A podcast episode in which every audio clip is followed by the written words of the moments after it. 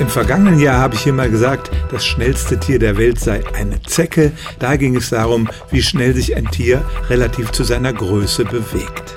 Heute geht es um absolute Geschwindigkeiten und nicht nur um die Fortbewegung, sondern allgemein um Bewegungen, die ein Tier macht. Und da ist das schnellste Tier der Welt nicht etwa ein Gepard oder ein Wanderfalke, die sich sehr schnell auf dem Boden oder in der Luft bewegen, sondern es handelt sich um den Unterkiefer einer Ameisenart, der sogenannten Dracula-Ameise. Zunächst mal zum Namen. Der kommt daher, dass die erwachsenen Tiere, die zudem auch noch blind sind, ihre Nahrung nicht selber verdauen können. Sie füttern ihre Larven damit, beißen sie in die Larven rein und saugen deren Blut. Eine interessante Lebensweise also.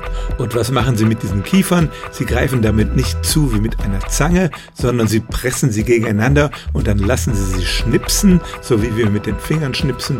Und diese Bewegung, die diese Kiefer dabei machen, ist mit 324 Kilometern pro Stunde tatsächlich die schnellste Bewegung eines Körperteils im Tierreich, die man bisher gemessen hat.